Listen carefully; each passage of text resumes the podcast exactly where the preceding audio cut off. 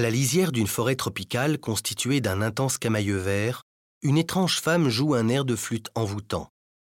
Il s'agit de la charmeuse de serpent d'Henri Rousseau. Sortie de la nuit, de l'onde ou de la jungle, elle nous apparaît telle une ombre mystérieuse.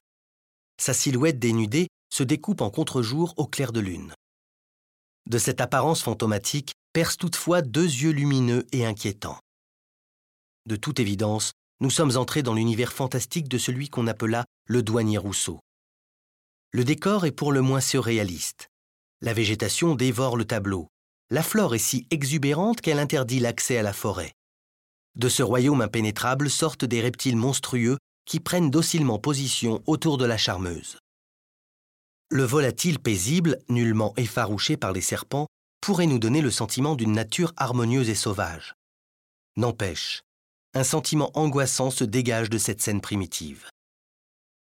Le peintre autodidacte n'a jamais quitté la France.